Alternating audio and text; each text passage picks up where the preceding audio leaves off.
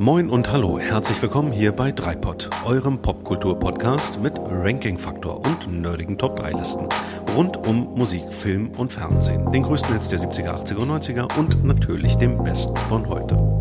Wir sind Micha, Björn und Daniel und wünschen euch gute Unterhaltung.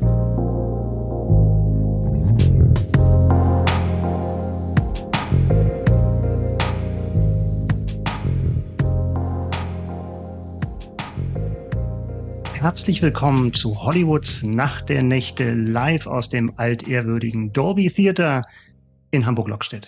Ja, herzlich willkommen bei Dreipod, eurem Popkultur-Ranking-Podcast. Es ist mal wieder Oscar-Zeit. Am 12.3. ist es soweit. Der weltweit wichtigste Filmpreis wird vergeben. Und da dachten wir uns, ja, das Thema nehmen wir uns auch mal. Und zwar mit den Oscar-Fehlentscheidungen Teil 2. Was es mit Teil 2 auf sich hat, erfahren wir gleich. Aber erstmal Vorstellungsrunde. Mein Name ist Micha. Heute mit mir in der Oscar-Jury sind der Mann, der für mich den großen Oscar-Gewinner des Jahres 1983 für immer versaut hat. Wie hat er das geschafft?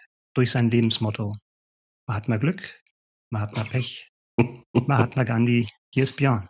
Ja, hallo, schönen guten Abend, Micha. Schön, dass du da bist. Und der Mann, der mit seiner Agentur seine Kunden zum Schotter führt und der bei dem ich wegen seiner sonoren Stimme immer sagen kann, du hattest mich schon bei Hallo. Er ist der Jerry Maguire von Dreipod. Hallo Daniel. Hallo. Oh. Die Steilvorlage ja. lag da. Das, also, was, ja, was hätte ich jetzt, was hätte ich jetzt anderes machen sollen? Alles ich dachte, ich hätte mich enttäuscht. Ich wollte dir ein freundliches Moin entgegenschmettern, aber jetzt, jetzt, ja, jetzt hattest du auch du mich bei Hallo. Genau. Du vervollständigst mich. Hallo Micha. Durch. Oh, oh, oh, ja, sehr schön. Du vervollständigst. Hi Daniel. Ich sehe ja. dich. Micha. Ich sehe dich, genau. Sehe und, und, Micha, und Micha, du bist der Mann, der alle Oscar-Filme der Geschichte, alle Oscar-Winner der Geschichte, aber vermutlich über drei Hauptdarsteller-Connections via Kevin Bacon zusammenführen könnte, oder? Oh. Das klingt nach Wetten das so ein bisschen, ne? Ich wette, ja. Michael Ducker, ja, genau. Ja, ja. Könnte sein. Ähm, das müssen wir mal eine extra Folge äh, klären, den Kevin Bacon-Faktor, wie man von, von Wesley Snipes zu Heinz Rühmann in zwei Verbindungen kommt. Aber ja, das ist eine Herausforderung. Ja. ja, wir widmen uns den Oscar-Film. Ich hatte schon gesagt, wir haben das schon mal gemacht mit den Fehlentscheidungen. Ich, ihr beide erinnert euch vielleicht nicht mehr, aber ich habe nachgeschaut, Folge 12, da hatten wir ja. schon mal Oscar-Fehlentscheidungen und da haben mhm. wir gemacht von weißen Russen und schwarzen Löchern April 2021. Entschuldigung, das weiß oh, man da, doch. Daniel das weiß man. Die Liste doch. offen. Daniel hat die Liste offen. Sehr schön. Und da haben wir ja gesagt, in 95 Jahren kommt einiges an Fehlentscheidungen zusammen bei den Oscars und haben gesagt, welche Filme oder Schauspieler oder Filmmusiken, Kostüme und so weiter wurden noch nicht mal nominiert. Diesmal machen wir es ein bisschen anders. Wir sagen, ja, die Oscar-Jury lag so halb richtig. Sie hat zumindest die Leute, die wir gut fanden, nominiert. Aber der Oscar ging an eine völlig falsche Nennung. Und da räumen wir heute mal auf und sagen, okay, wer, wer wurde übersehen und wo es wirklich sind die größten Fehlentscheidungen der Oscar-Geschichte getroffen worden, weil die Nominierten nicht gewonnen haben. Wie seid ihr rangegangen an das Thema? Habt ihr gleich was im Kopf gehabt oder musstet ihr richtig tief in die Recherche gehen? Björn, willst du vielleicht mal anfangen? Ja, ja, ich musste schon in die Recherche gehen. Also ich habe tatsächlich mir die Oscar-Listen äh, der, sagen wir mal, äh, letzten 40, 50 Jahre nochmal angeguckt, äh, weil davor ist, weiß ich so für mich, da hört so das auf, wo ich wirklich richtige Vergleichskategorien habe und ähm, habe mir da die Listen angeguckt und äh, dann äh, da, wo ich emotional in Wallung kam, mich dann ver ver ver verbissen drin. Und ich muss sagen, im Vergleich zu unserer ersten Folge zum Thema Oscar-Fehlentscheidung bin ich diesmal immer noch emotionaler unterwegs, weil ich so denke, ihr habt den ja wenigstens nominiert, ihr hattet es also gesehen und selbst da, und dann habt ihr das nicht, das gibt's doch gar nicht. ja, das ist ein schöner Ansatz. Das ist gut. Daniel, wie war es bei dir? Einer stand gleich fest, also bevor Björn gleich wieder lästert, dass alle drei im Vorfeld feststanden. Nein, dem war nicht so. Einer stand sehr schnell fest. Mm, ein anderer fiel mir dann so im Laufe der Zeit ein, aber ich musste auch wirklich recherchieren. Also da muss ich auch sagen, Micha, ähm, du stellst uns da definitiv alle in den Schatten, ja, mit deinem Filmwissen und tatsächlich auch deinen deiner Fakten- und Datensicherheit. Ähm, das, das, da, da will ich gar nicht erst versuchen, gegen anzukommen. Und nee, tatsächlich, ich habe dann auch mal bin so ein bisschen in die Recherche gegangen und Ja, du, ähm, Wikipedia bietet da ja einiges, wenn man ähm, tatsächlich wirklich so durch die Oscar-Nominierung oder durch die Oscar-Verleihungen durchgeht. Und ähm, dann, dann habe ich aber so überlegt, was waren denn für mich wirklich auch so Film-Highlight-Jahre? Da haben wir in vergangenen Folgen ja auch schon mal drüber gesprochen. Also Jahre, wo wir einfach auch wussten und, und wo man so im Gefühl hat, oh, da ist eine ganze Menge passiert oder in so bestimmten Zeitspannen. Und da habe ich mich dann fokussiert und immer weiter eingegrenzt und ja, bin tatsächlich fündig geworden. Wie war es denn bei dir, Micha? Bei mir war es auch so, also ein, zwei Sachen hatte ich im Kopf, habe die aber tatsächlich dann nochmal, genau wie ihr, glaube ich, nochmal überprüft. Und ähm, ja, ich habe ja auch viele Jahre tatsächlich die Oscarverleihung dann immer live im Fernsehen gesehen und ähm, da kam auch Erinnerung hoch an die ein oder andere Fehlentscheidung. Und ansonsten habe ich halt auch ein bisschen darauf geachtet, wo die Diskrepanz zwischen dem eigentlichen Gewinner und dem Sieger meines Herzens tatsächlich am größten war. Ne? Weil es gibt natürlich Jahre, wo man sagt, von wegen, du hast einen Lieblingsfilm und dann gewinnt aber ein Film, der absolut auch preiswürdig ist, wo du sagst, das ist jetzt nicht wirklich eine Fehlentscheidung. Insofern wollte ich möglichst eine hohe Fallhöhe haben und auch äh, tatsächlich drei unterschiedliche Kategorien nennen, also drei Oscar, drei unterschiedliche Oscar-Kategorien, damit man halt jetzt nicht nur den besten Film hat oder sowas. Und ja, bin ich mal gespannt, was bei euch rauskommt. Gerade wenn Björn schon verspricht, es wird noch mal emotionaler bei ihm. Das ist ja immer ein gutes Zeichen. Und ich glaube, dann können wir uns eigentlich auch schon der, der Nominierungsrunde nähern. Passt ja ganz gut zum Thema heute. Regeln, also wir gehen jetzt Reihe um. Das wird beginnen der Daniel, da kommt Björn, dann komme ich. Wir machen zuerst unseren Drittplatzierten, dann den Zweitplatzierten und dann die Runde mit der, unseren Top-Platzierungen. Also haben wir eine gewisse Steigerung drin. Ja, wir kennen die Nennung der jeweils anderen nicht. Dadurch wird es spannend und emotional und mal gucken, ob wir auch immer einer gleicher, der gleichen Meinung sind. Das wird auch mal spannend zu sehen sein. Und wenn wir damit durch sind, dann haben wir noch schönes Feedback für euch. Und wir haben natürlich das Thema der nächsten Sendung. Oh. Und dann würde ich sagen, können wir schon mal loslegen. Daniel beginnt mit seiner Nummer drei, der Oscar-Fehlentscheidung Part 2. Part 2. Good shots. Wir reisen 32 Jahre in die Vergangenheit und stellen uns die Frage, was ist eigentlich 1991 schiefgelaufen? Da ist so einiges schiefgelaufen und das gleich mehrmals. Und ja, ihr grinst jetzt beide, ihr vermutet wahrscheinlich, dass ich jetzt irgendwie Goodfellas als besten Film äh, nominiere. Ja, das ist ebenfalls äh, schiefgelaufen. Viel krasser fand ich aber, dass der Oscar für die beste Hauptrolle in diesem Jahr an Jeremy Irons ging und nicht an Robert De Niro für Zeit des Erwachens. Das ist tatsächlich eine, eine Nominierung, über die ich länger nachgedacht habe, aber ich, ich war dann sehr froh, dass sie mir eingefallen ist und dass ich drüber gestolpert bin. Weil, Micha, ich weiß nicht, ob, äh, ob du dich dran erinnerst, aber äh, wir reden ja schon sehr lange so über unsere Lieblingsfilme oder über welche, also die Filme, die uns ähm, geprägt haben, die uns beeindruckt haben. Und ich bin der Meinung, dass wir irgendwann, das lass aber auch locker 20 Jahre her sein, auch schon mal über, über diesen Film gesprochen haben. Ein ganz, ganz toller, ähm, ganz besonderer, berührender Film und ja, gerade Robert De Niro, der ja durch Filme wie Der Pate oder Goodfellas, ähm, Casino, Heat, ich könnte jetzt eine Weile weitermachen, halt oft den Gangster spielt, spielt hier vermutlich die sensibelste Rolle seines Lebens. Und ich fasse ganz kurz für Menschen, die diesen Film, weil der ja vielleicht eben nicht so nicht so ganz vorne äh, auf der Liste steht und eben leider auch nicht bei der äh, Academy ganz oben auf dem Zettel stand, ähm, fasse ich mal ganz kurz zusammen. Also spielt in den 60er Jahren und ein gewisser Dr. Sayer, gespielt von Robin Williams, allein schon die beiden in dem Film zu sehen, ist einfach mega. Und der Vorstand Patienten, die in so einer ganz merkwürdigen Form von Wachkoma ähm, sich befinden, völlig apathisch sind, aber er stellt halt fest, oh, die haben doch gewisse Reaktionen und da gibt's gewisse motorische Fähigkeiten, wenn sie aber total apathisch und emotionslos eben da sitzen. So und Dr. Sayer beginnt eben sich mit dem Patienten Leonard Lowe ähm, zu beschäftigen, eben gespielt von Robert De Niro und ermuntert ihn eines Tages mit einem Ouija-Board seinen Namen zu buchstabieren. Und da passiert Folgendes. Leonard, der in seiner Kindheit offenbar sehr, sehr belesen war, buchstabiert nicht seinen Namen, sondern den Titel des Rilke-Gedichts Der Panther.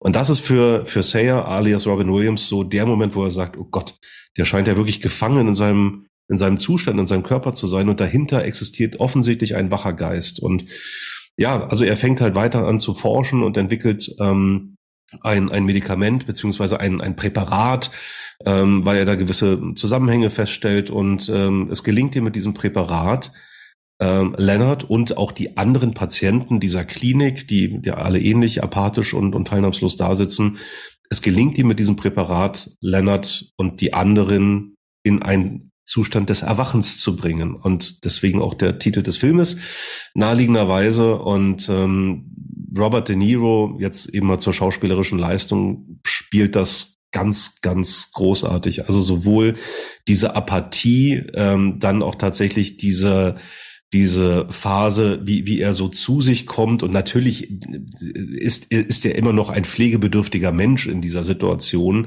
Ähm, das spielt er ganz toll bis hin eben auch ähm, zur, zur wirklichen Verzweiflung, wo später dann im Film klar wird, dass diese Zeit des Erwachens leider nur temporär funktioniert. Und all das, ähm, wenn ich, ohne Witz, ich rede darüber und erinnere mich daran und habe Gänsehaut. Und das ist so eine, so eine tolle Performance von Robert De Niro gewesen, den man ganz, ganz oft für sicherlich andere Filme und Rollen und Darbietungen hätte nominieren können. Aber hier hätte es aus meiner Sicht so, so gut gepasst. Und deswegen ist meine Nummer drei Robert De Niro über Jeremy Irons bei der Oscarverleihung 1991.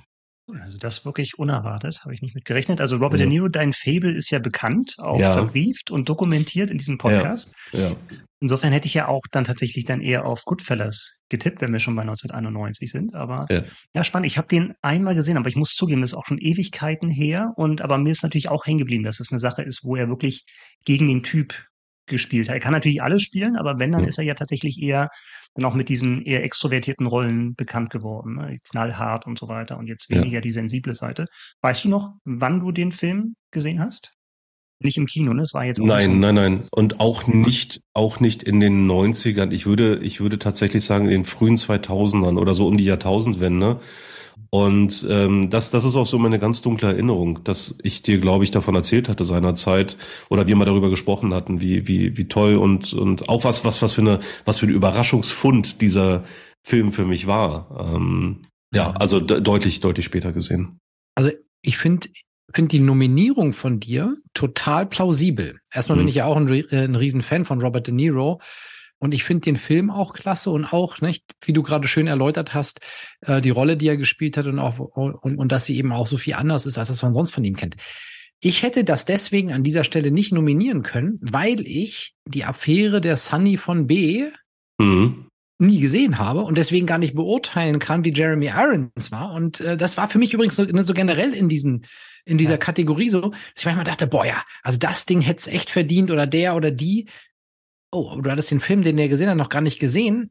Na, wie willst du das dann sagen? So, ne, das, das war für mich jetzt, als du das gerade sagtest, dachte ich so, ja, äh, nachvollziehbar, kann ich aber gar nichts zu sagen, ob er es jetzt wirklich verdient hätte, den anderen aus dem Weg zu räumen. Ja. Aber insgesamt ist es natürlich auch ein Jahr, 1991, du hast es schon gesagt, so eines dieser Jahre, in denen ja wirklich echt einiges äh, äh, auf den ja. Listen stand, ne? Ähm, wir haben bereits einiges genannt. Ähm, und darüber hinaus natürlich auch sowas wie Pretty Woman, der mit dem Wolf tanzt. Also mhm. Kassenschlager und Filme, die sicherlich auch heute noch bekannt und beliebt sind. Ne? Mhm. Ja. Ja, also auch, ich wollte jetzt auch gar nicht der mit dem Wolf tanzt angreifen. Das, das, das ist ein Film, der zählt auch nicht wirklich zu meinen Lieblingsfilmen, aber ich kann schon nachvollziehen, warum der, warum der damals ähm, so durch die Decke gegangen ist. Also da würde ich sagen, ja, da können wir uns irgendwie gerne drüber streiten, aber beim Hauptdarsteller, da, da bin ich halt wirklich komplett anderer Meinung und ähm, ja, wobei jetzt nicht der der Hauptdarsteller von vom der Wolf, mit dem Wolfstanz ja gewonnen hat, ne? Nein, nein, nein, nein, nein, nein. Also genau, völlig unabhängig jetzt von dem von dem äh, Filmgewinner, der mit dem Wolftanz hat ja ähm, auch den den Oscar für die beste Regie bekommen, aber tatsächlich eben bester Hauptdarsteller ähm, Jeremy Irons, wie du es gerade gesagt hast, die Affäre der Sunny von B oder ähm, Reversal of Fortune im, im Original. Und da stelle ich Robert De Niro ganz klar äh, für mich nach oben, ja und Genau, also das ist ja. das ist meine meine Nummer drei und ähm, da bin, bin ich auch einigermaßen stolz auf mich, nicht mit bester Film eingestiegen zu sein, sondern eben in der Kategorie bester Hauptdarsteller. Äh, vielleicht Vielleicht macht Björn das jetzt gleich, steigt mit bestem Film ein. Ne? Mal gucken. Wir sind so gespannt. Mach ich das, so mache ich das. Ich steige Nummer mit bestem drei. Film ein. Meine Nummer drei äh, führt uns äh, zur Oscar-Verleihung im Jahr 1980. Hm. Und gewonnen hat damals der Film Kramer gegen Kramer. Mhm. Übrigens, ich, bevor ich jetzt den das, nominiere, wen ich, äh, wen ich stattdessen gesehen hätte, was nicht mehr schwerfallen dürfte, wenn man sich da auskennt. Ja. Kramer gegen Kramer war einer der ersten Filme, die ich zusammen mit meinen Eltern damals noch äh, auf VHS-Kassette irgendwie in den 80er Jahren gesehen habe. Ich habe noch sehr gute Erinnerungen an den Film, auch wie ich den das erste Mal gesehen habe. Fand den auch enorm beeindruckend. Ja der, der perfekte Familienfilm. Äh, ja, ja. Naja, so, eine, ja, so eine Scheidung, Sorgerechtsstreit, genau. herrlich. Genau. Richtig was für ein Familienabend. War, wahrlich nicht und, und, und unglaublich intensiv. Und deswegen ja. weiß ich auch noch, wie mich das emotional damals als Kind hinterlassen hat. Und äh, das, ich finde den Film auch gut. Und auch die Hauptdarsteller, vor allem die Hauptdarstellerin, gehört zu einem meiner absoluten Lieblingsschauspielerinnen, Meryl Streep, äh, Hauptdarsteller Dustin Hoffman. Insgesamt ein klasse Film. Aber es ist wirklich unfassbar, dass dieser Film den Oscar gewonnen hat und nicht. Dani, du hast jetzt eine Zwischenfrage angemeldet. Darf ich, darf ich, darf ich eine Vermutung äußern? Kann es sein, lieber Björn, dass wir den Film, den du jetzt nominieren wirst, ich glaube vor circa vier Jahren zusammen mit deinem Bruder im Berliner Zoopalast in, im Final Cut gesehen haben? So ist es. Ich nominiere also Apokalypse Now. Hm. Und ähm, ich glaube, die Geschichte ist fassungslos darüber, was da stattgefunden hat. Apokalypse Now, ein, ein äh, Film von Francis Ford Coppola, äh, der basiert auf zwei Büchern ähm, über den Vietnamkrieg. Beide Bücher habe ich übrigens auch gelesen, kann ich auch nur sehr empfehlen. Heart of Darkness und Dispatched. Ähm, sehr intensive Bücher über den Vietnamkrieg. Und äh, ja, eine ähm, einzigartige Umsetzung ähm, des Vietnamkrieges Daniel hat es gerade gesagt, ähm, mit dem Final Cut 2019 dann äh, im Grunde genommen zum, zum Ende gebracht. Ja, gekrönt. Gekrönt. Ja, wie seht ihr das? Ich hatte ja, bevor Daniel gleich zu der Lobeshymne äh, ansetzt, ich hatte ja gerade gehofft, äh, es geht um 1981. Ja. Hatte aber die Jahre gerade durcheinander gebracht und dachte, geil, Björn gibt jetzt nachträglich äh, Indiana Jones 1 den Oscar als bester Film. Mhm. Da hätten sich ja wirklich, hätte ich den ganz neuen Licht gesehen. Das ist leider nicht geworden. Apokalypse Now ist, ist nicht mein Film. Und Kramer gegen Kramer hat ihn zurechtbekommen, den besten Film äh, Oscar. Und ähm, ich, das ist natürlich ein, ein, eine Wahnsinnsleistung. Also da wäre ich dann eher sogar bei Regie. Da kann man dann drüber streiten, Francis Ford Coppola, wenn man sich mal irgendwie diese Doku über den Dreh, der ja wirklich das ist ja Hanebüchen, was da alles passiert ist. Also ähm, ja. mit, mit, mit Herzinfarkt des Hauptdarstellers und Drogenexzesse ja. und dann würden irgendwie die, die bestellten philippinischen Armeehelikopter wurden kurzfristig abgezogen, äh, entgegen der von, weil sie noch mal kurz ein Rebellendorf platt machen mussten. Ja. Also es war schon Wahnsinn, was da alles zusammenkam. Aber der Film an sich ist für mich überlang.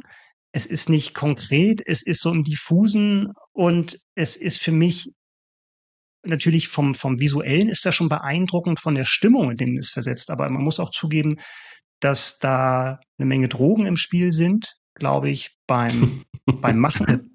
Und es kann, glaube ich, beim, beim, beim Anschauen auch nicht schaden, um in die gleiche Stimmung zu kommen. Also mir ist das zu viel Stil und zu wenig Substanz.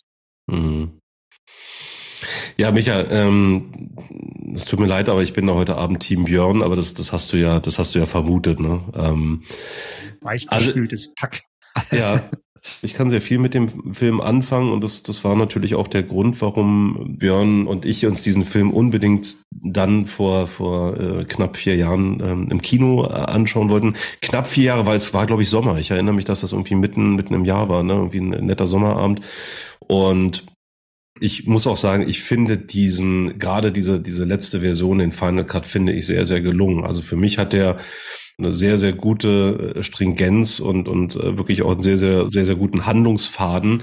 Ja, die, die Länge ist natürlich ein Thema bei, bei dem Film, aber ich, ich kann, kann den trotzdem sehr, sehr gut ertragen, den Film trotz der Tatsache, dass er wirklich diesen Krieg und diesen ganzen Wahnsinn, ich glaube, Wahnsinn ist eins, eins der, der treffendsten äh, Worte für diesen Film, das eben zur Schau stellt. Und da natürlich mit Marlon Brando, mit Martin Sheen, äh, auch wirklich, Björn würde jetzt sagen, Granden äh, der, der Filmgeschichte ähm, äh, am Start waren.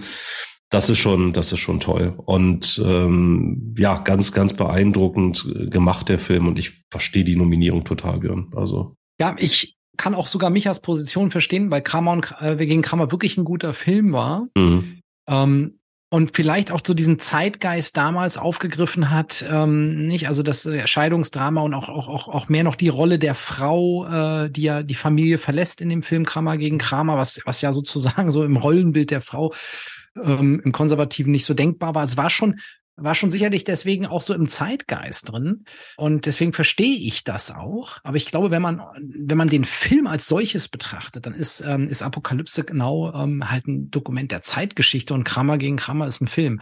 Und ähm, ich habe auch an, habe auch an die Regie gedacht, aber ähm, wenn man auch an die Musik denkt, die visuellen Effekte, die, die ganze, ähm, auch, auch die Art und Weise, wie es ja ein ganzes Kinogenre geprägt, Filmgenre geprägt hat, mhm. ist, äh, ist das schon nochmal eine andere Liga. Also ja. das unterschreibe ich gesagt, Ja, als Erlebnis ist es natürlich, aber das ist für mich dann doch weniger wirklich ein, ein konsistenter Film. Und wenn ich dann sehe, wie Marlon Brando irgendwie zum Schluss noch, ich weiß nicht, hat, hat einer von euch verstanden, was er da faselt in seinem Monolog zum Schluss? Ich, vielleicht fehlt mir da, vielleicht fehlt mir auch der intellektuelle Zugang. Um mal mit Hurz zu antworten. Die, ne, die Frage, die, die Frage, die Frage ist ja, was, was muss man davon wirklich verstehen, weil mir jetzt ich, nicht so.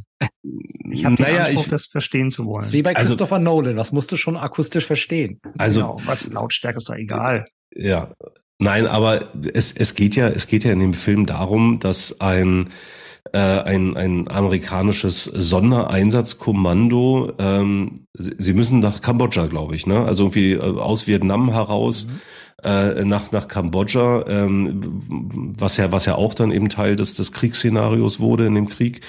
Und äh, irgendwo in den Tiefen des, des kambodschanischen Dschungels, ähm, wo, wo es irgendwelche Tempelanlagen gab, äh, gab es eben die Vermutung, dass eben ein abtrünniger was, was war er vom Rang her? Ich weiß Colonel. es gar nicht. Ah, Colonel, Colonel, genau. Colonel, Colonel, Colonel Kurtz, genau.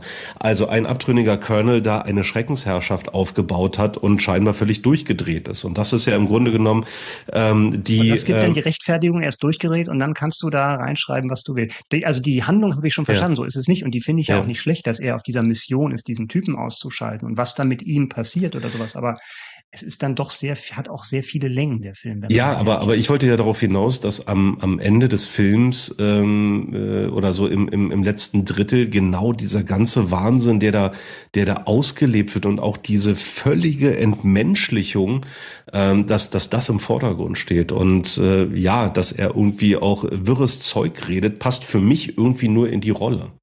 Das, darauf wollte ich eigentlich hinaus, weil der Typ einfach komplett wahnsinnig ist und der ganze Wahnsinn des Krieges und, und diese komplette Entmenschlichung und diese ganzen Abartigkeiten, die dort vollzogen worden sind, das ist irgendwo ein, ein Kernaspekt dieses Films und deswegen kann ich es auch ähm, dem Film und auch Marlon Brando durchgehen lassen, wenn er halt irgendwie zum Ende da Kauderwelsch. nicht gelesen hat. ja, das hat er sowieso nicht gemacht. Der hat vieles nee. nicht beachtet, glaube ich, was er vorher machen sollte. Aber geil, du kommst wirklich mit mit mit 30 Kilo Übergewicht ja. zum Dreh, ja. hast das Drehbuch nicht gelesen und musst ja. dann irgendwie den Text auf irgendwelche Karten schreiben lassen, die dann da hochgehalten werden. Die, Wenn du ähm, erstmal auf dem Status bist, dann hast du es echt geschafft. Ja. Es gibt doch diese, diese, du hast doch, du hast ja, äh, du hast ja eingangs sehr ähm, äh, eindrucksvoll die die Schwierigkeiten bei den Dreharbeiten äh, beschrieben und das war ja nur der Ansatz, das ist ja un unglaublich.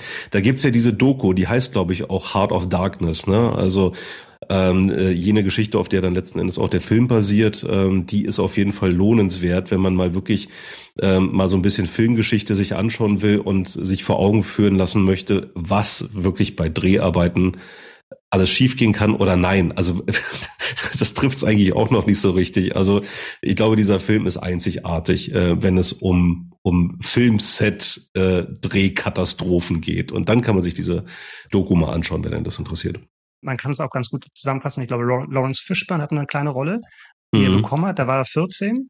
Als der, Kino, äh, der Film ins Kino kam, war 18, glaube ich. Er hatte, glaube ich, um sein Alter auch gelogen, dass er schon volljährig sei und sowas. Ja, ja stimmt. Ja, Lawrence Fishburne. Gute ja. Wahl, Björn. Gute Wahl. Dann mache ich mal weiter. Muss Micha ja erstmal besser machen. Besser, ich mache es anders. Äh, besser weiß ich nicht. Auf alle Fälle habe ich einen Film, da gibt's nicht so viel zu interpretieren, da gibt's nichts falsch zu verstehen. Wir gehen in das Jahr 2010. Und wir gehen in die Kategorie Regie. Ja. Ich weiß es, ich weiß es. Du weißt es, okay. Ja, natürlich. Das war das Jahr, in dem Catherine Bigelow für The Hurt Locker den Oscar als beste Regisseurin bekommt. Wer die, wer die Filme gesehen hat, der weiß, eigentlich hätte es doch James Cameron sein müssen für Avatar 1.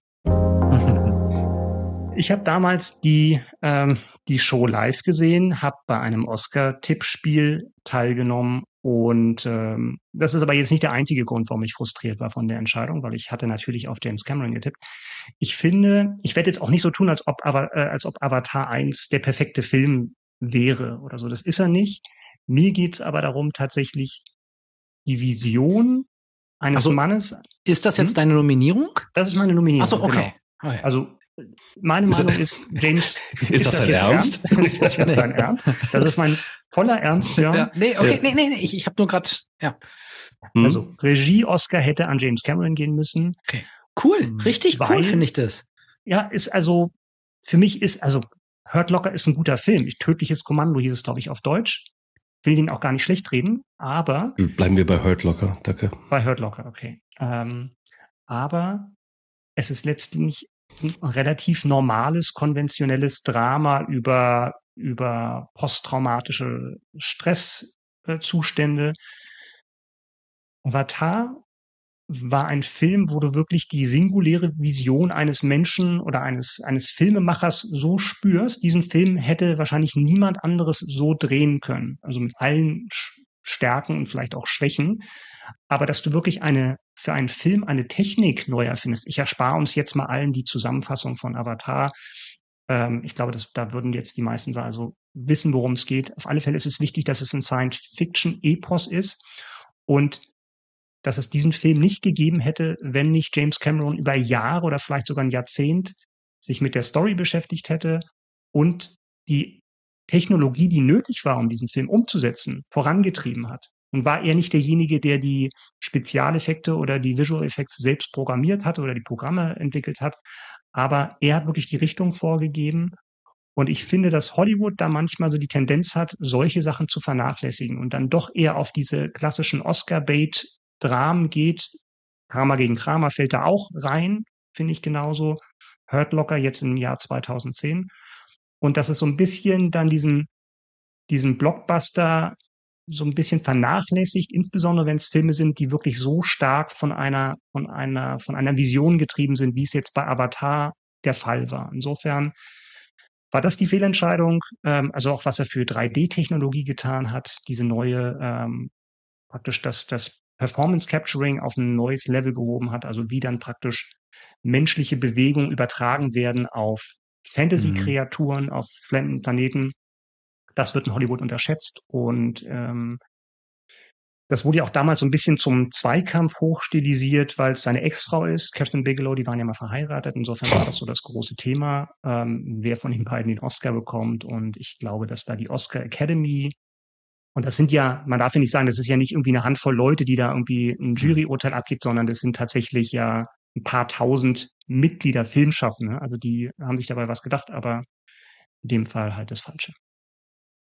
Also mit der Nominierung äh, gehe ich total mit. Ähm, mit der Begründung habe ich ehrlich gesagt so ein bisschen meine, meine Schwierigkeiten. Also vielleicht ganz kurz zu The Hurt Locker, den ich auch tatsächlich äh, als, als sehr, sehr guten Film äh, in, in Erinnerung habe mit äh, Jeremy Renner in der, in der Hauptrolle.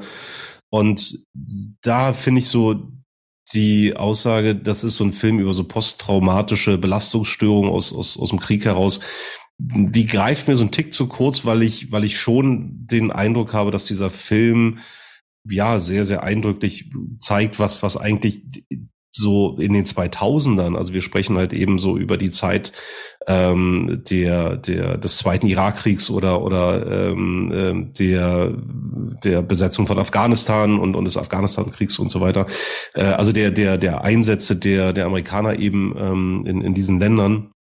Und weil dieser Film einfach sehr eindrücklich zeigt, was, was das eigentlich mit dem Land und auch der Bevölkerung angestellt hat und diese permanente Bedrohung, weil das ganze Land irgendwie vermint ist. Und darum geht es ja. Es geht um diesen Experten für, für Minen- und Bombenentschärfung und so weiter. Klar, da geht eine ganze Menge ähm, ähm eben äh, Trauma mit einher, Traumathematik, ähm, aber eben auch, es wird sehr, sehr eindrückend und oder, oder bedrückend gezeigt, was das eben auch mit der Bevölkerung macht. Ja, also wenn da plötzlich einer mit einem Bombengürtel am, am Körper äh, auf einem Marktplatz steht und ähm, ja, unter Zeitdruck irgendwie versucht wird, diese, diese Bombe zu entschärfen. Und das, das finde ich bis heute eine ganz, ganz krasse und dramatische Szene. Mm, also insofern, das ist für mich ein bisschen mehr als, ähm, als äh, eben. Schon der Fokus liegt schon auf der, auf den US-Soldaten. Ja, das ist ja ja absolut, also, absolut, ja. Aber aber wenig, aber wenig, also ich finde, ich für mich steht dieses Thema Traumabewältigung gar nicht so krass im Vordergrund. Aber naja, das war ja schon so ein bisschen, dass er tatsächlich auch dieses dieses Adrenalin dann brauchte oder halt vermisst hat, ne? dass Leute, die selbst nach Hause kehren, dann eben zwar körperlich wieder da sind, ne, aber mhm. mit dem Geist halt doch noch da sind, ne? Und das mhm. so eine diesen diesen diese Aufgabe irgendwie auch brauchen. Ja, ja. Oder da was vermissen. Aber letzten Endes, Avatar geht, geht äh, voll in Ordnung. Ähm, das, also es, es, ist, es ist natürlich wirklich auch ein Film, der absolut neue Maßstäbe äh, gesetzt hat. Trotz der Tatsache, dass er, dass, dass der Film ähm, natürlich auch gewisse Muster, die es schon mal gab, wiederholt Absolut. hat. Wir haben, wir haben eingangs über der mit dem Wolftanz gesprochen und das sind ja auch so Parallelen, ähm, wo äh, quasi jemand aus einer äh, vermeintlich höher entwickelten äh, Zivilisation, der vermeintlich äh, geringer entwickelten Zivilisation hilft, sich gegen irgendwie die Obrigkeit aufzulehnen und zu rebellieren und so weiter. Das sind ja schon irgendwo Parallelen, die da existieren. Ähm, insofern, das war für mich jetzt, wäre für mich jetzt kein absolutes Novum gewesen, aber ähm, die, die, wenn man das Gesamtkunstwerk nimmt, dann, dann geht Avatar völlig in Ordnung. Das war, ich, ich weiß auch noch, wie ich den äh, in 3D im Kino gesehen habe und ich glaube, dass das war über lange, lange Zeit ein Film, der auch was 3D-Kino angeht, absolute Maßstäbe gesetzt hat. Also was Optik angeht, was Sound angeht. Und ja, letzten Endes muss man dann eben auch dem Regisseur James Cameron dafür den entsprechenden Respekt zollen. Und da gebe ich dir komplett recht. Bevor Björn gleich noch was sagt, ähm, wollte ich nur sagen, also klar, Drehbuch ist jetzt nicht da, wo ich die Kategorie gewesen, wo ich gesagt hätte, da hätte James Cameron was verdient, weil da gebe ich dir vollkommen recht, diese White Savior Trope, ähm, das war jetzt nichts Besonderes. Also mir ging es tatsächlich um die, um die Umsetzung und ja. die ja. Darstellung. Also ich, ich kann deine Begründung, Micha, eigentlich super gut nachvollziehen. Ich habe ich hab ja auch direkt, als du es gesagt hast, mich, mich total gefreut, dass du das nominiert hast, weil ich ähm, selber Avatar ähm, gigantisch finde. Und ja, klar, ich meine, es wird ja auch immer wieder, also egal, was man auch liest, jetzt wo Avatar 2 rausgekommen ist, den ich übrigens gerade im Kino gesehen habe, dass immer wieder betont wird, wie seicht die Geschichte ist und wie, wie, wie trivial die im Grunde ist und äh, austauschbar und das aber eben das Visuelle ist klassisch, also klassisch, genau. Geschichte, ja. ähm, und das fast nervt mich schon, dass das immer noch mal nebenbetont wird. Mhm. Fakt ist, dass das Gesamtkunstwerke sind, die Maßstäbe gesetzt haben und vor allem der erste Teil, das war etwas, was es noch niemals vorher gab. Und ich finde es deswegen auch gut, dass du das so begründet hast, dass äh, der Cameron das eben als solches getrieben hat ähm, und es, es ja auch ohne ihn und, das, und diese Power und natürlich auch seinen Namen äh, eventuell nie dazu gekommen wäre. Außerdem waren die Dinger ja auch enorm kommerziell erfolgreich, jetzt auch schon mhm. der zweite Teil. Ähm, außerdem sprechen diese Filme mein Kitschherz, was ja im Laufe dieses Podcasts auch bereits ausreichend dokumentiert was? wurde, gut Toll. an. Du? Ähm, also ich finde das, ich finde das eine richtig gute Nominierung. Ich äh, habe so ein bisschen meine Irritation, weil du meintest, du wolltest da hingucken, hast du, äh, wo, wo die größten Gaps sind. Ja. Und ähm, da gibt es für mich persönlich andere, wo ich größere Gaps sehe, aber wenn man es so begründet wie du, dass man halt sagt, das ist wirklich etwas, was ein Meilenstein der Filmgeschichte war, den er da her herbeigeführt hat. Und das andere ist auch ein guter Film, der aber eben ähm, vielleicht eher einzuordnen ist bei guten Film oder sehr guten Film, mhm. dann finde ich das nachvollziehbar. Ich bin da übrigens voll bei euch, wenn es darum geht, ähm, es muss nicht immer wirklich die hochkomplexe gesellschaftskritische äh, äh, Drama-Verfilmung sein. Das, das sehe ich, das sehe ich ganz genauso. Es dürfen auch äh, einigermaßen einfache Geschichten sein. Das finde ich, finde ich, da kommen wir also auch bei, was meine Nominierung angeht, da kommen wir heute auch nochmal hin. Ähm, also es, es muss, es muss nicht immer irgendwie jetzt inhaltlich das komplett äh, Neue irgendwie geschaffen werden. Es dürfen auch äh, klassische Heldenreisen sein. Es, äh, ja, also da darf auch gerne wirklich ganz klassischer Stoff verarbeitet werden. Das ist völlig in Ordnung. Es geht ja hier darum, ein cineastisches Machwerk nach ganz, ganz unterschiedlichen Gewerken zu bewerten und, und dementsprechend auszuzeichnen. Und da darf auch ein Film, der ganz viel Action enthält oder der ganz, ganz viele tolle, brillante Bilder oder eine ganz zauberhafte, fantasievolle Geschichte äh, enthält, genauso bestehen wie eben ein hochkomplexes gesellschaftskritisches Drama. Machwerk ist deine Wortwahl? Bei mir sind es Meisterwerke. Mal gucken, wie es bei euch weitergeht. Ähm, Björn, ganz kurz zu dem Gap. Der wird natürlich noch größer, den du gerade angesprochen hast, wenn wir in Runde zwei und eins kommen. Aber erstmal machen wir dann jetzt mal die Runde zwei und Daniel beginnt. Äh, so schnell schon wieder. Ähm, also, nehmen wir das Jahr, und da vertrete ich jetzt, glaube ich, eine einigermaßen populäre Meinung, nehmen wir das Jahr 1999. Und mein lieber Micha, natürlich hat dieser Film die Auszeichnung als Top 3 romantische Komödie Folge 32 verdient. Shakespeare in Love. Aber bester Film der Oscar-Verleihung 1999 wäre trotzdem der Soldat James Ryan gewesen. Wirklich? Mhm. Ja. Mhm. Und jetzt, jetzt, ähm, ich, ich habe, ich hab mir eben ganz perfide selbst eine Brücke gebaut, ähm, weil ich, weil ich gesagt habe, wir kommen da heute noch hin und ich, mir war gar nicht bewusst, dass ich ja jetzt so schnell lande. Man kann natürlich sagen, ja, Kriegsfilme hat es bereits viele gegeben ähm, über den Zweiten Weltkrieg aus Sicht der Amerikaner. Das äh, hat auch eben dieser Film ähm, jetzt nicht revolutioniert, ja, vom vom Thema her. Mhm. Aber was hier zusammenkommt bei Saving Private Ryan, ist bis heute auch bald 25 Jahre später ähm, eine Inszenierung, die ihresgleichen sucht. Da bin ich felsenfest von überzeugt und ich weiß bis heute, ich saß damals in, im Berliner Titania Palast in Berlin-Steglitz in der sechsten Reihe und ich war die erste halbe Stunde komplett überfordert und hatte wirklich kalten Schweiß auf der Stirn. Das war, ich habe selten ein so intensives, packendes äh, Kinoerlebnis gehabt, wie, wie in diesem Film. Und also selten war auch eine Darstellung von Krieg so, so grausam, so explizit und ja, trotz allem dann eben auch so beeindruckend und so bildgewaltig. Und was diesem Film dann eben darüber hinaus gelingt, ist, ist ja irgendwo ein, eine, eine irgendwie schöne, in Anführungszeichen, schöne Story und, und sehr tröstliche Story, in der die Menschlichkeit in der Geschichte der Suche nach James Francis Ryan aus Iowa äh, erzählt wird. Und das ist natürlich eine konstruierte Geschichte, aber es ist eben eine Geschichte, hm, die auf wahren Begebenheiten äh, beruhen. Und ähm, Steven Spielberg und, und Tom Hanks haben ja dann wenige Zeit später angefangen, die großartige Serie Band of Brothers zu drehen, die ja mit extrem vielen ähm, äh, Original Wortlauten ähm, äh, daherkam, also wirklich, wo die, die Veteranen von damals befragt worden sind, auch wirklich ähm, in der Serie vorkommen, in den Intros.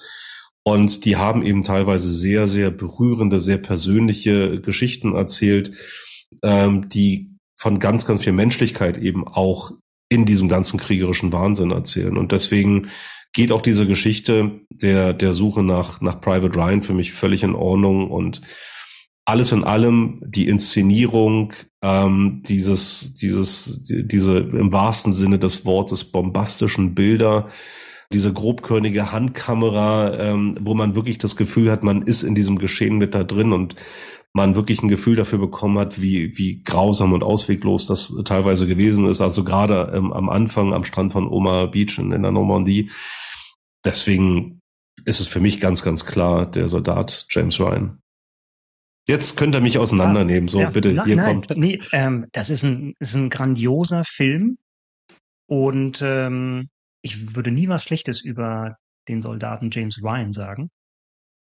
Jedoch ist gerade, als du es gesagt hast, ist zweimal das Wort Inszenierung gefallen, die du gelobt mhm. hast, völlig zu Recht. Perfekt inszeniert, packend inszeniert. Und da muss ich sagen, er hat ja den Regie-Oscar bekommen, Steven Spielberg. Auch mhm. zu Recht in diesem Jahr. Mhm. mhm. Mir ist einfach der Gap zwischen ähm, der Soldat James Ryan und Shakespeare in Love nicht groß genug, dass ich da jetzt bei der nochmal Hand anlegen würde um mhm. zu sagen, da würde ich jetzt gerne eine Fehlentscheidung, eine sogenannte Fehlentscheidung ausgleichen ähm, wollen, weil ich auch nur drei Stimmen habe. Das wäre für mich kein Thema. Ich hatte mich ja über die Vorzüge von Shakespeare in Love schon in Folge 32. 32 bei den Romantic Comedies schon ausgelassen. Und deswegen wäre es für mich jetzt kein Thema gewesen, den heute nochmal eben anzurühren. Das ist ja. aber trotzdem natürlich ein ja. super Film.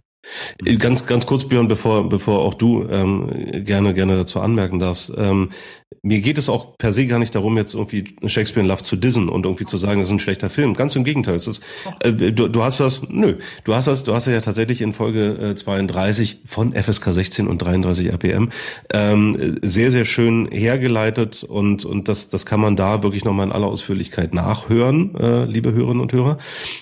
Aber wenn es wirklich darum geht, einen, einen Film, ähm, und ich rede ja über den, über den besten Film eines, eines Jahres, einen Film wirklich in seiner Gesamtheit eben durch alle Gewerke eben auch wirklich mit dem Sound dahinter. Wie gesagt, ich weiß noch genau, wie ich in der sechsten Reihe im Titania Palace war und wirklich, wirklich so wegge, weggeblasen war von, von, von, von auch, also wirklich von dieser Gewaltorgie am Anfang. Aber wo man genau wusste, Scheiße, das hat genauso stattgefunden 1944. Oder man konnte sich das eben genauso so, so vorstellen. Und, und unsere Generation ist ja nun wirklich da vergleichsweise friedlich aufgewachsen.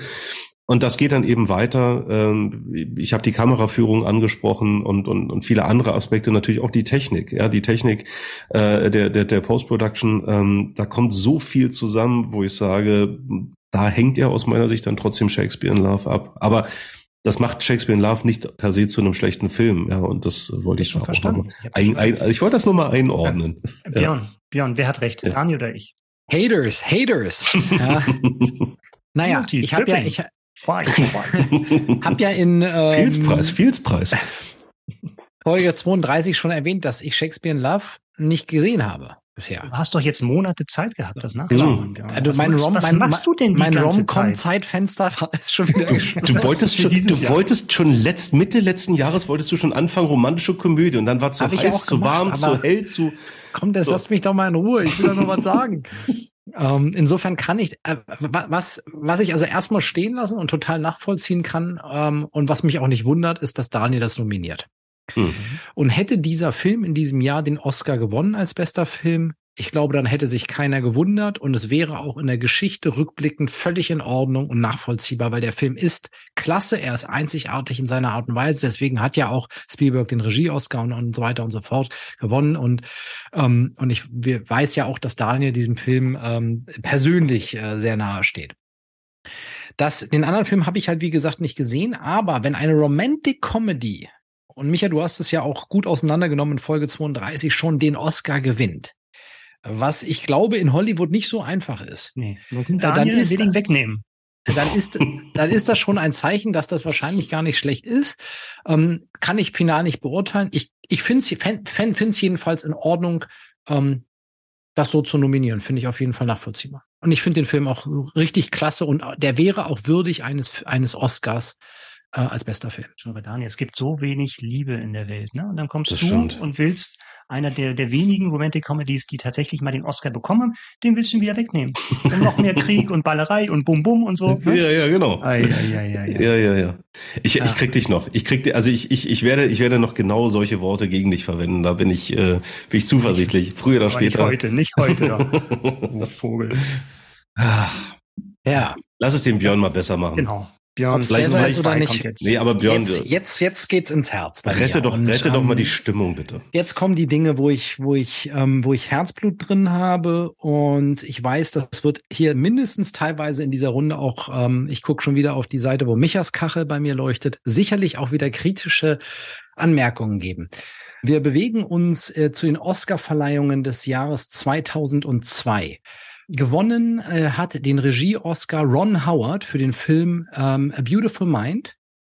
Ähm, und meines Erachtens ist das eine krasse Fehlentscheidung, äh, die übrigens auch ein ähm, typisches Hollywood-Muster verkörpert, auf welches ich gleich zu sp äh, sprechen komme. Denn gewinnen hätte müssen natürlich Peter Jackson für A Fellowship of the Ring, den ersten Teil der Herr der Ringe Trilogie. Und ich, ich, ich möchte das auch begründen. Ja. Die Herr der Ringe Bücher, galten als unverfilmbar. Mhm. Peter Jackson hat das in einem monumentalen, einer gigantischen, in einem gigantischen Projekt umgesetzt und drei absolut super tolle Filme hingestellt. Ähm, ich finde A Fellowship of the Ring, ähm, wir haben an anderer Stelle schon mal drüber diskutiert.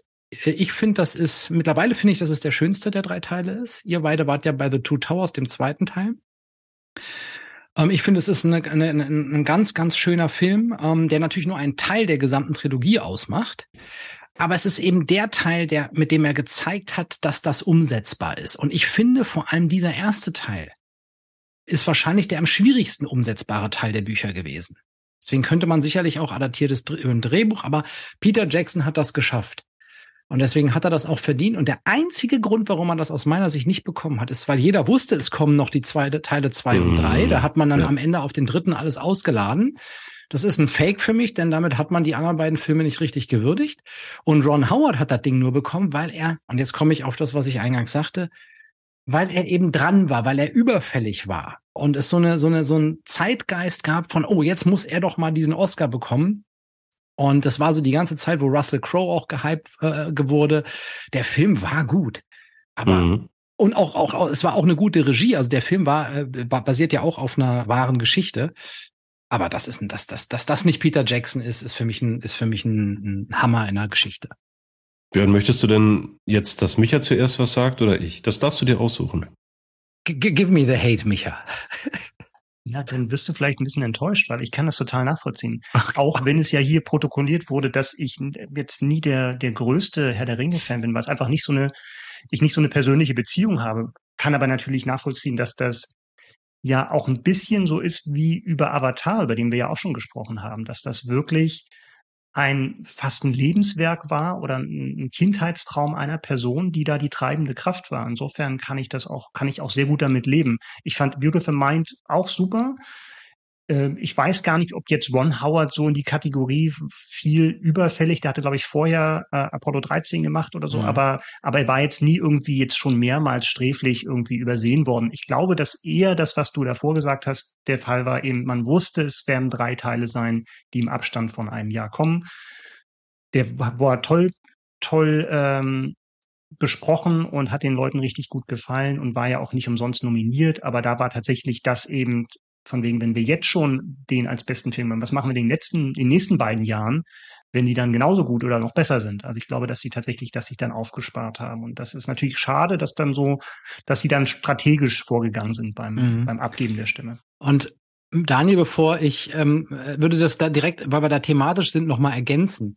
Das führt dann eben genau dieses politische Handeln, mhm. das ist, äh, führt dann nämlich zu Kettenreaktionen, die fehlerhaft werden. Mhm. Und das möchte ich mal an diesem Beispiel noch weiterführen. Meines Erachtens hätte, hätten auch The Two Towers äh, wäre der beste Film gewesen statt Chicago im Jahr 2003 übrigens und auch da ja, was, hätte was, schon was war noch nominiert außer Chicago? Chicago war wirklich so ein so ein mhm. Ausreißer. Also da da hätte ich ich finde, da hätte man sogar noch eher, also da wäre ich ja. noch, da ist die die die Fallhöhe noch größer als zu Beautiful Mind.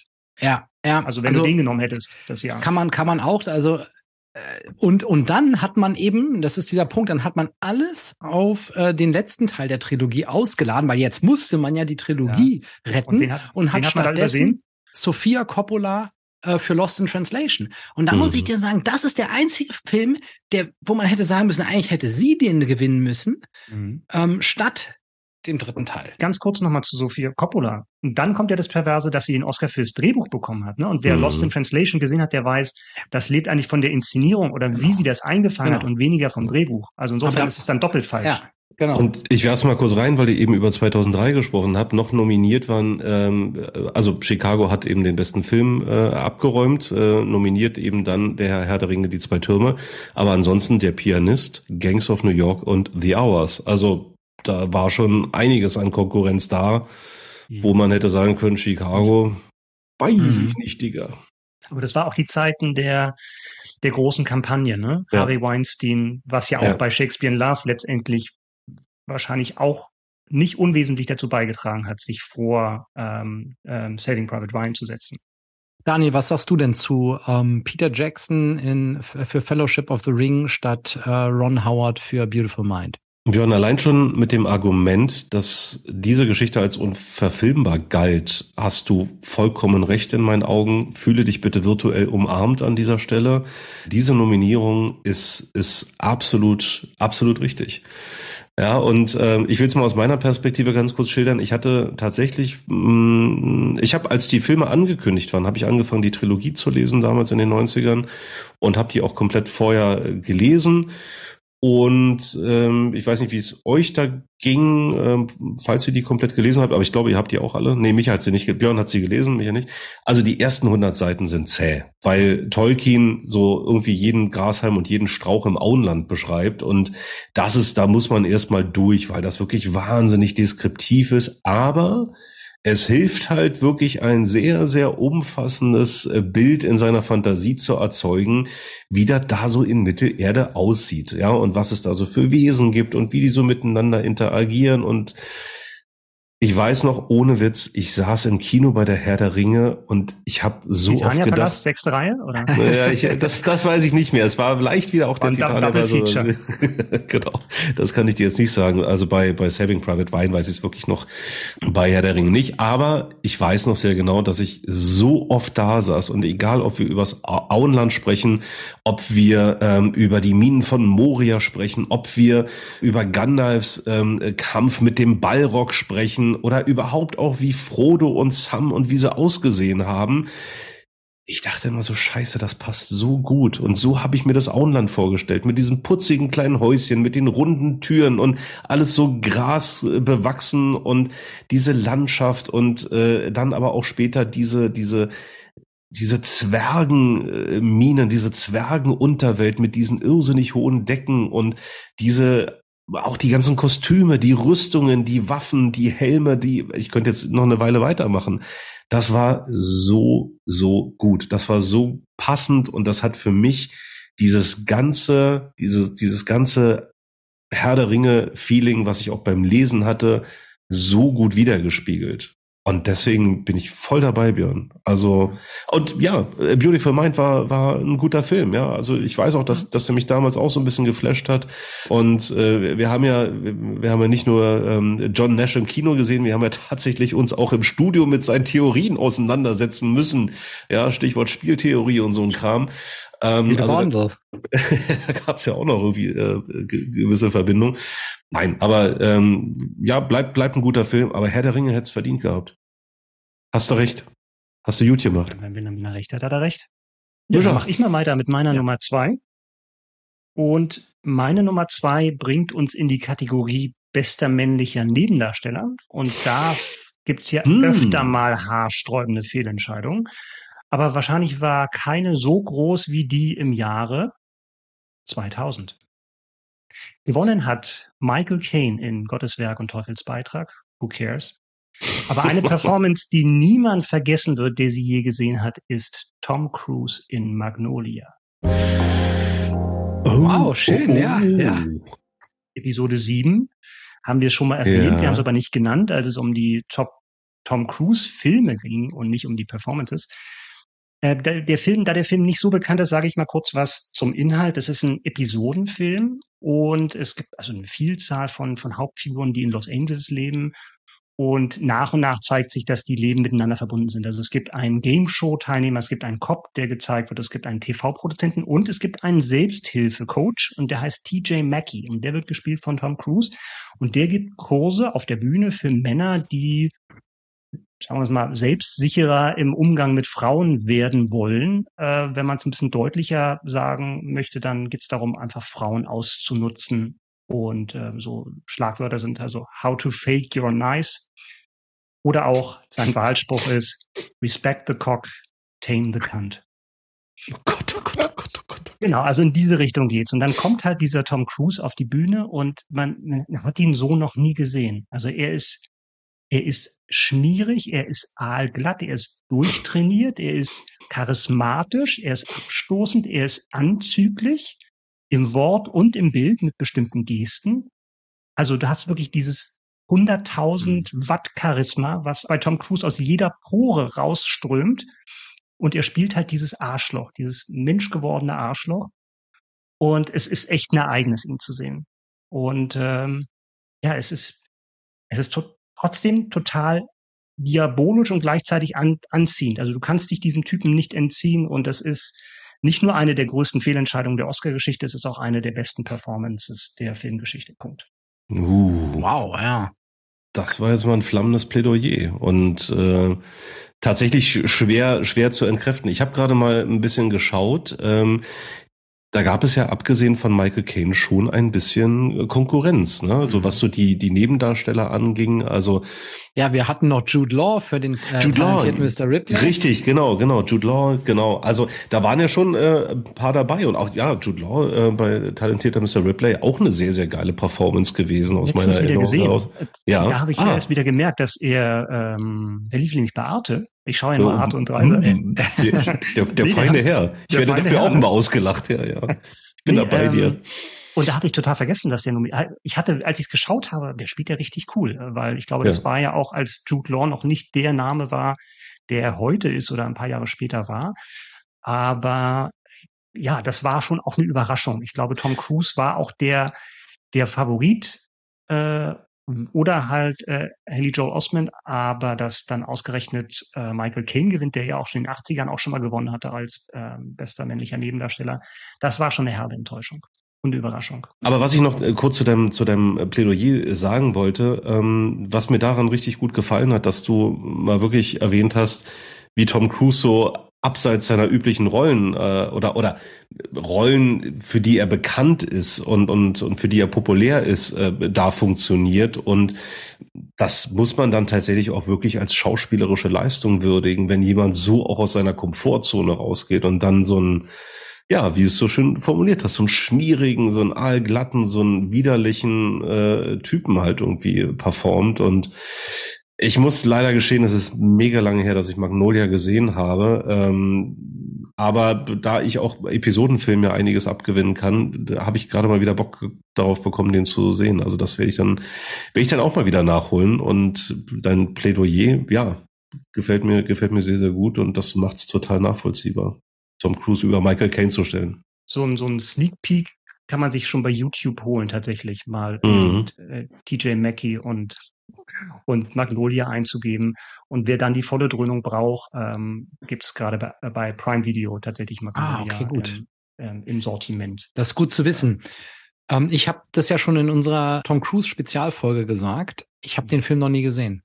Und damals habe ich einige nachgeholt und den nicht, weil das Ding irgendwie mit über drei Stunden so ein Klopper ist. Das Ja. hat dann nicht mehr in den Kalender gepasst. Und schon damals hast du ja lobend äh, das erwähnt.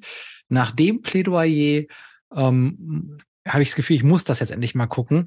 Schau Ja, dir ich- mal bei YouTube mal diesen Clip an, eben ihn Ja, auf ja. der Bühne und ich bin mir sicher, dass du dann tatsächlich dann nochmal ähm, vielleicht den Film versuchst, der ja auch ein sehr guter Film ist, aber auch jetzt nicht perfekt. Aber Mhm. also diese Performance ist, also wie Daniel schon gesagt hat, alle Leute, die, die irgendwie meinen, sie glauben, wer Tom Cruise, was er kann als Schauspieler, Magnolia schauen, Meinung ändern. Äh, Ich glaube, dass Tom Cruise ja ohnehin einer der Schauspieler ist, äh, der äh, generell in der Geschichte von Hollywood äh, übersehen wurde. Bewusst, Ach, unbewusst, aber der ähm, ein paar Mal äh, eigentlich es verdient gehabt hätte, äh, noch stärker in die engere Wahl zu kommen.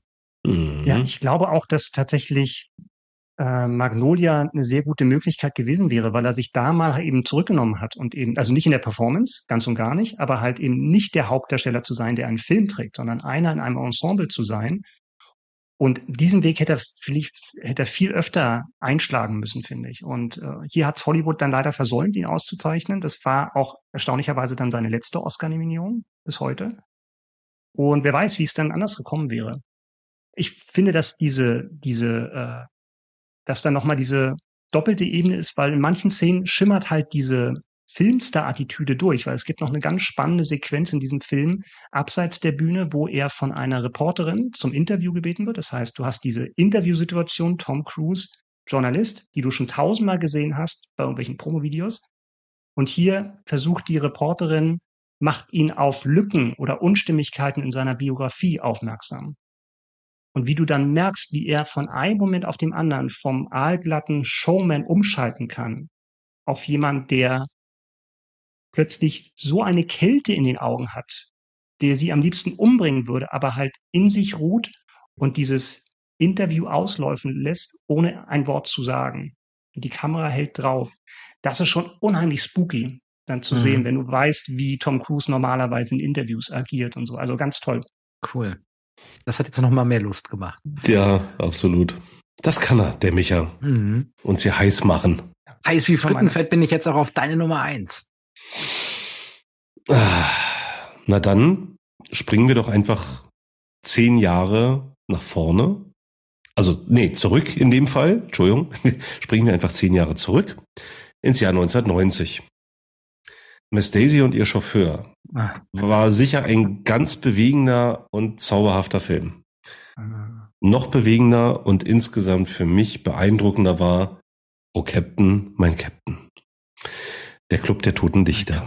Man muss dazu sagen, dass dieser Film ähm, für das beste Drehbuch äh, von Tom Schumann einen, einen Oscar bekommen hat, aber aus meiner Sicht definitiv für den besten Film den, den Oscar ähm, verdient hätte. Also es war, um es genau zu sagen, das ähm, beste Originaldrehbuch. Ne? Also es gibt ja, man differenziert ja bestes adaptiertes Drehbuch und bestes Originaldrehbuch. Letzteres von Tom Schulman ähm, war war es dann letzten Endes oder war der Oscar-Gewinner. Aber insgesamt dieser Film, ähm, das das fängt schon mal an mit dieser wundervollen Message hinter diesem Film, die für mich auch immer eine, eine ganz besondere Bedeutung hatte.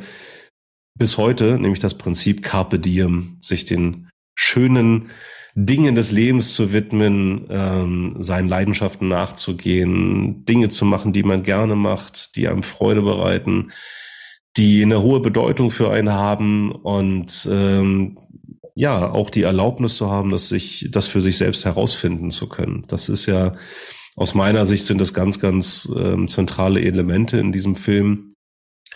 Ähm, und damit einhergehend halt auch das, das Rebellische, ja, das, das, die Auflehnung äh, vom, vom Hauptdarsteller Neil, nee, wobei, Neil war eigentlich eher Nebendarsteller, ähm, weil Hauptdarsteller war ja eigentlich Todd gespielt von, von Ethan Hawke und ähm, äh, Robert Sean äh, Leonard hat, hat äh, eben den, den Neil gespielt. Also die Auflehnung von Neil gegen seinen Vater, der äh, verhindern wollte, dass sein Sohn Theater spielt, äh, sondern aus seiner Sicht irgendwas anderes Vernünftiges lernt äh, aber natürlich auch die Auflehnung von John Keating. Und da ist er wieder, Robin Williams, der großartige Robin Williams, ähm, dessen Auflehnung gegen die Schulobrigkeit.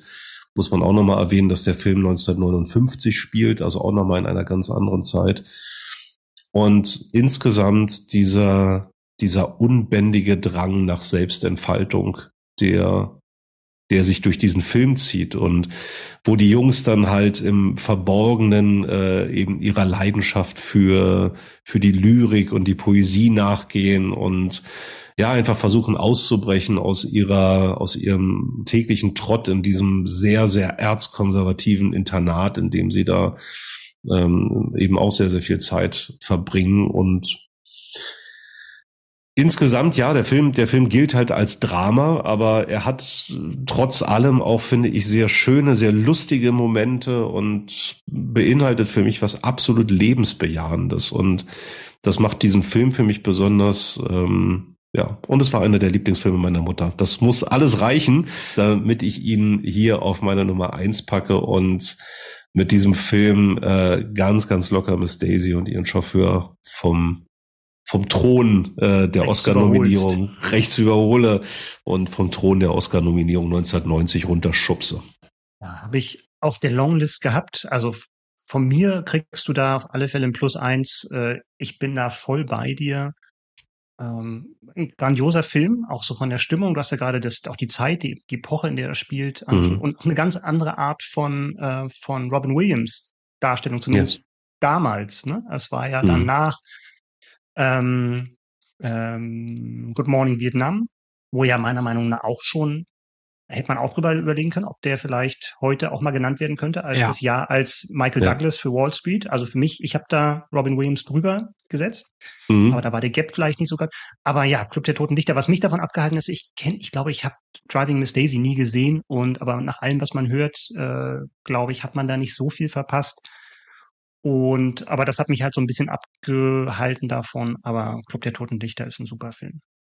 Ja, es ist witzig. Mir geht's ganz genauso wie Micha. Also absolut gerechtfertigt. Ich habe den auch auf der Longlist und der einzige Grund, warum ich den nicht, also warum ich den pauschal dann auch gar nicht mehr weiter äh, verfolgt habe, ist, weil ich Driving Miss Daisy nie gesehen habe und dann dachte, du kannst hier nichts einfach rausschmeißen, wovon du nicht mal weißt, was das ist. Und wir wollten es auch nicht nachholen.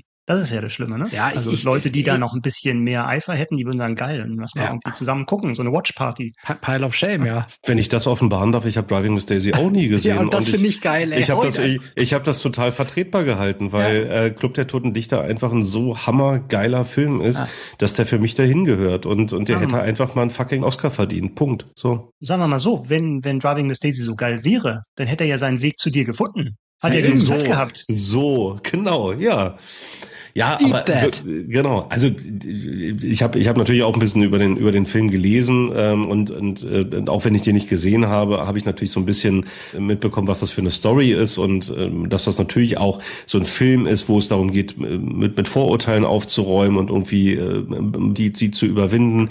Aber das letzten Ja, Endes, komm. wie gesagt, dies, dieser Film äh, Club der Toten Dichter, der hat mich, der begeistert mich bis heute und deswegen führte da auch kein Weg dran vorbei. Also Ich finde, ich finde, das ist auch dieser, der Club der Toten Dichter, der kam auch zu einer Zeit äh, ins Kino ähm, und traf dann ja bei uns auf un, in, äh, uns in einem, in einem Alter, glaube ich, in, in dem der nochmal ähm, ja, passender und intensiver äh, auf das Alter der, der Teenagerzeit, der Jugend ähm, dann traf, als wenn man den jetzt vielleicht das erste Mal mit 40 gesehen hätte oder so.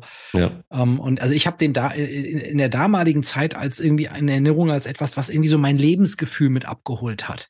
ja, Ne, wo man sagt, ja, der, die, der, der versteht einen irgendwie. Ne? Das ist, Mhm. da konnte man gut was reinprojizieren. Wie damals bei dir in deiner Zeit in einem US-Elite-Internat. genau. Ende Aber- der 50er. Aber es war ja wirklich nachempfunden. Also Tom Schulman hat Ja, ja, war ja war ja inspiriert von von seiner eigenen Schulzeit. Also er war ja an einem ähnlich konservativen Internat und ähm, ähm, ja, er hat na, da natürlich auch selber irgendwie Erfahrungen verarbeitet. Aber das, was er dann letzten Endes gemacht hat aus diesem Film, ja, so mit den Aspekten, die ich gerade ähm, äh, angesprochen habe und auch wie gesagt mit einer mit einer tollen Besetzung, einem wahnsinnig jungen Ethan Hawke, äh, Robert äh, Sean äh, Leonard habe ich gerade gesagt und und äh, allem voran der großartige Robin Williams. Ähm, und diese Rolle hat hat ja dazu geführt, dass dieses Oh Captain, mein Captain zum absoluten Sinnbild geworden ist, was bis in alle äh, Ewigkeit behaupte ich jetzt mal so tollkühn äh, mit ihm verbunden sein wird und gerade auch bei seinem äh, viel zu frühen Tod 2014 eben auch noch mal ähm, eine ganz, ganz starke Symbolkraft entwickelt hat. Und auch da, wenn ich es nur erzähle, kriege ich schon wieder Gänsehaut und äh, genau, so, bevor ich jetzt noch sentimentaler werde. Finde find ich gut, Daniel. Ich schäme mich meiner Tränen nicht. Na, genau. My, my, my love you have. Thank you. Nun, deine Ja. Nummer eins? Meine Nummer eins ist, ähm, ich nominiere jetzt gleich einen Film, den habe ich schon mal in einer der Folgen nominiert, die bei uns in unserer, wie nennt man das so, in unserer Gift, in unserem Giftschrank gelandet sind, ne? also die wir nie publiziert haben. Wir haben Giftschrank. Wir haben einen Giftschrank. Hm. Nicht ganz, aber es klingt irgendwie cool. Ah. Lost Ähm, Files. Also, für mich die größte Oscar-Fehlentscheidung fand statt im Jahr 2006, ähm, als der, der Film Crash den Oscar für den besten Film bekommen hat. Und Mhm. es ist ganz klar für mich, also und wirklich, das jetzt, ich greife auf Micha zurück, der Gap könnte nicht größer sein zu Brokeback Mountain. Mhm. Und ich habe diesen Film Brokeback Mountain ja schon mal eine Liebeshymne Ja. auf diesen Film gesungen. Das stimmt. Und ich ja. möchte das gerne wieder tun. Dieser, und den, deswegen hatte ich auch keine Zeit, äh, Magnolia zu gucken, weil ich musste in Vorbereitung auf diese Folge dann einfach nochmal Brokeback Mountain gucken. Mhm. Vielleicht hättest du in der Zeit lieber noch mal Crash schauen Ja. können. Weil ich, Ich sag dir gleich, warum du falsch liegst. Okay. Uh. Crash, fangen wir mal mit Crash an. Cra- Crash ist kein schlechter Film. Um, aber es ist eben die Safe Bet gewesen, die ähm, ähm, das in your face einfache Rassendrama-Thema, was auch in den Zeitgeist gepasst hat. Brokeback Mountain ist ein Film, der neue, der, der in den, wenn man auch das äh, nochmal sich überlegt, das ist das ist nicht heute gewesen, sondern das ist äh, fast 20 Jahre zurück. Mhm. Ähm, eine ähm, schwule Cowboy-Liebe wird da gezeigt. Ähm, die spielt äh, in den, glaube ich, 60er Jahren, 50er, 60er Jahren. Und für mich hat das einfach auf eine ganz neue Art und Weise homosexuelle Beziehungen im Hollywood-Kino äh, porträtiert. Äh, auf eine Art und Weise, wie es das vorher noch nie gegeben hat. Wenn man mal schwule Personen vorher im Kino gesehen hat, dann waren das oft klischeehafte Darstellungen oder es waren überzeichnete, karikierte Darstellungen. Und hier wurde das ähm, mal auf eine, in einer ganz anderen Art und Weise authentisch gezeigt, liebevoll, zärtlich gezeigt und das auch noch eingebettet in, natürlich in dieses Cowboy-Setting ähm, des ähm, konservativen Amerikas der 50er, 60er Jahre. Also diese Herausforderung, das nicht leben zu können und das Leiden darunter, ähm, sich nicht outen zu können, ähm, noch viel stärker hinzukam. Mich hat dieser Film auf ganz stark mitgenommen und ähm, und berührt und auch beim wiedermaligen Sehen nochmal dazu ein gigantischer Soundtrack, wunderschöne Landschaftsaufnahmen und es ist eben nicht wie Crash in Your Face, sondern über besticht eigentlich viel mehr dadurch, wie wenig sie über ihre Gefühle gesprochen, wie vieles unausgesprochen bleibt. Diese ganzen äh, zwischen den beiden Hauptdarstellern, auch übrigens Weltklasse äh, Leistung von Jake Gyllenhaal und Heath Ledger. Ähm, und was da transportiert wird, das ist einfach ein ganz, ganz klasse Film. Hat ja auch den Regie-Oscar bekommen, aber der Film an sich muss auch gewürdigt werden. Ich glaube, es war im Titania-Palast. Ich saß in Reihe 6, als ich äh, Crash gesehen habe, LA Crash auf Deutsch. Und vielleicht hat es ein bisschen dazu beigetragen, das war ein sehr kleiner Filmstart äh, und ich habe den quasi für mich entdeckt. Also es war kein großes Thema und ich war so begeistert, als ich im Kino war, hatte Gänsehaut in bestimmten Szenen und dementsprechend habe ich gefeiert, als dann bei der Oscarverleihung Jack Nick, ich habe es wirklich noch vor Augen, wo ich saß in der alten Wohnung nachts, habe mir die Oscarverleihung angeschaut und Brokeback Mountain war der haushohe Favorit. Ich glaube, Crash war noch nicht mal für den Golden Globe nominiert als bester mhm. Film und mhm. gewinnt dann tatsächlich und ich habe total gefeiert äh, und danach ging dieses Crash-Bashing los, ähm, was ich teilweise nachvollziehen kann, weil das natürlich stimmt, was du sagst, Björn. Ne? Das ist wirklich ein, nicht nur ein wichtiger Film bei Brokeback Mountain, sondern auch ein sehr, sehr guter Film. Aber auch hier muss ich sagen,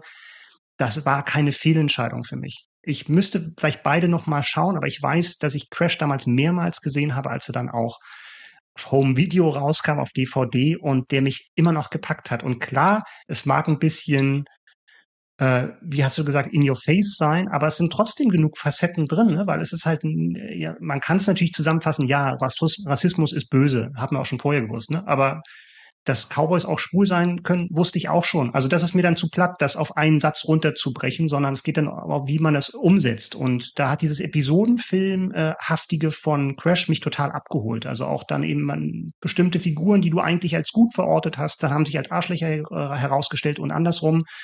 Und deswegen würde ich da Crash auf keinen Fall diesen Oscar nehmen wollen, ähm, aber Brokeback Mountain würde ich mir auch nochmal anschauen. Und es war ein, ein, sehr guter Film, aber mir reicht es nicht für, um jetzt die Wahl zu annullieren.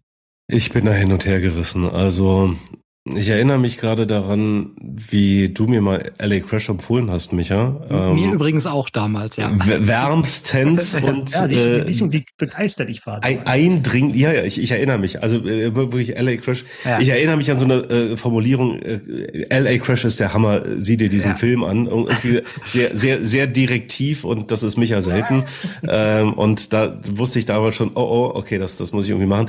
Und ich weiß noch, ähm, also ebenfalls in meiner alten Wohnung, wie ich mir den dann ähm, irgendwie mal äh, ja wahrscheinlich in der Videothek auf DVD ausgeliehen habe und VHS. Auf VHS, nee, es war schon DVD. Ähm, ich habe mir den sogar gekauft auf mich als Empfehlung hin. Ui. Ja, und dann, dann, dann habe ich den, dann habe ich den gesehen. Ich glaube, ich habe den mittlerweile auch mir irgendwann mal bei iTunes für 3,99 irgendwie äh, geschnappt, um den auch mal wieder zu sehen.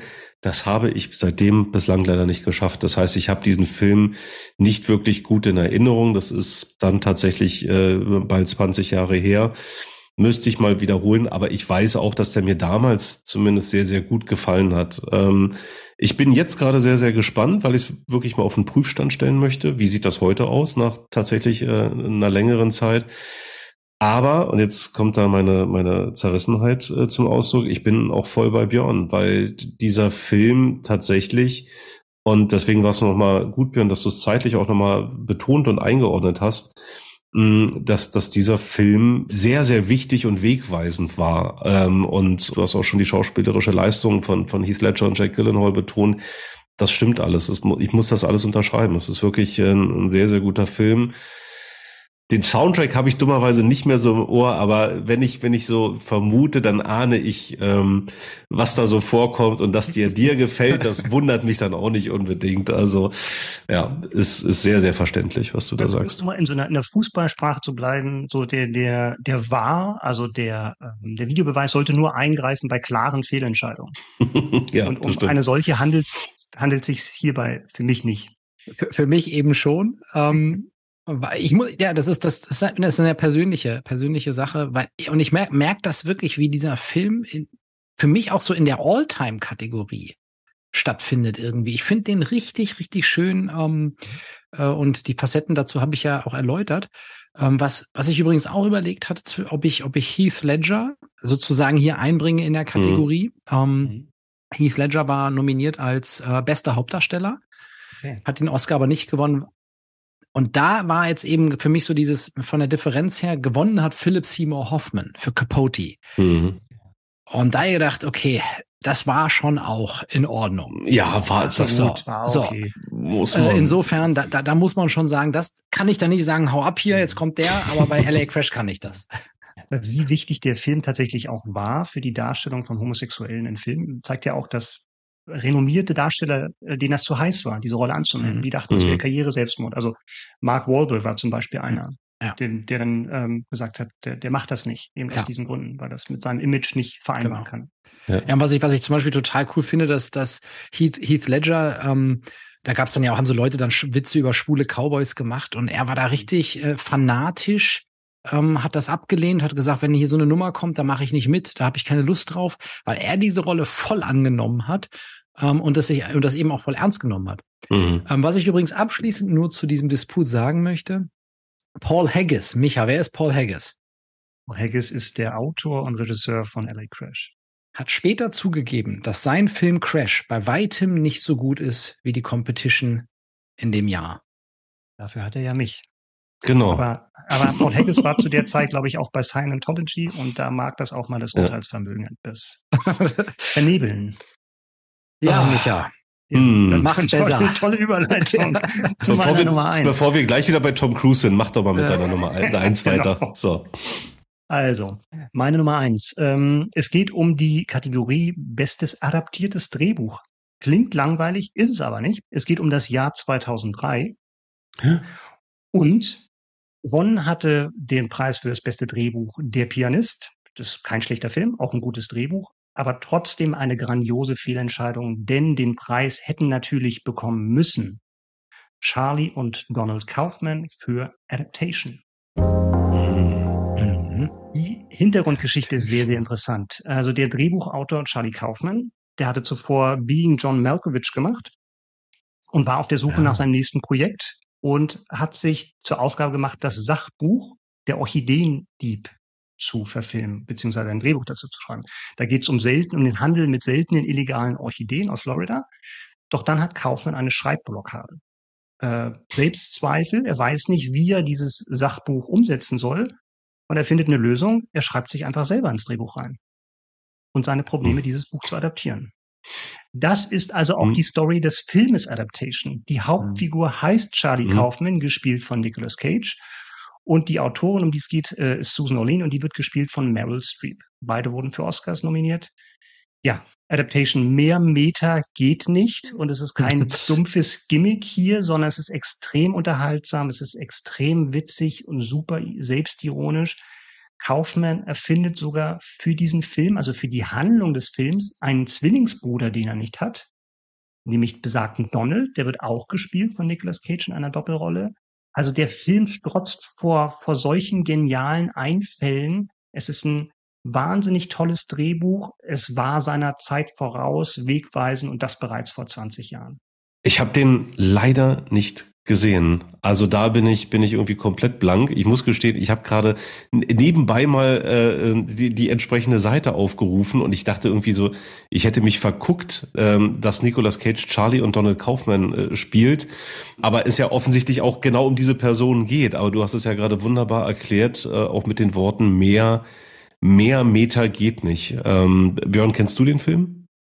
Also ich ich war der Meinung, ich kenne ihn. Ja. Und dann fing Ähm, Micha an zu reden. Und dann hat Micha die Inhaltsangabe gemacht. Und ich Nicht bin, Inception, Björn. Also wenn ich den mal gesehen habe, habe ich es vergessen. Ja, also die Idee ist, die Idee ist cool. Also umso länger ich drüber nachdenke, äh, die ist wirklich, wirklich cool und witzig. Ähm, aber was zeichnet den Film für dich denn noch aus? Oder, oder vielmehr dieses adaptierte Drehbuch, wo du sagst, da- das, das muss es eigentlich sein. Es ist irgendwie bewundernswert, wie dieser reale Drehbuchautor aus der Not eine Tugend macht. Also er, Mhm. er, er sitzt da vor seinem Monitor und diese Szenen werden auch gezeigt und hat halt dieses Buch gelesen, liebt dieses Buch. Aber dieses Buch hat halt nichts davon, was einen wirklich kommerziellen Film, eine Handlung mit einem Anfang und einem Ende ausmacht, hat nichts davon. Mhm. Es gibt keine, keine Wandlung, die eine Figur durchmacht. Es gibt keinen keinen Höhepunkt. Es gibt keine Entwicklung der Figuren. Und damit tut er sich schwer und kommt dann tatsächlich auf die geniale Idee, seine Pein mit diesem Buch und seine Qualen eben selbst zur Handlung zu machen, wie er sich eben damit schwer tut, dieses Buch zu adaptieren. Und es gibt so grandiose Szenen, wo er dann tatsächlich irgendwie so so weit ist und er hält sich für relativ, er ist relativ elitär, was so das Drehbuchschreiben betrifft. Ne? Und lässt Mhm. sich aber dann, weil er eben überhaupt nicht mehr weiter weiß, breitschlagen und geht zu einem Seminar eines Drehbuchgurus, den es tatsächlich gibt. Der wird dann von, von Brian Cox gespielt. Das heißt, er geht zu einer Veranstaltung, der steht vorne, erzählt ihm, wie man Drehbücher schreibt, erfolgreiche Drehbücher.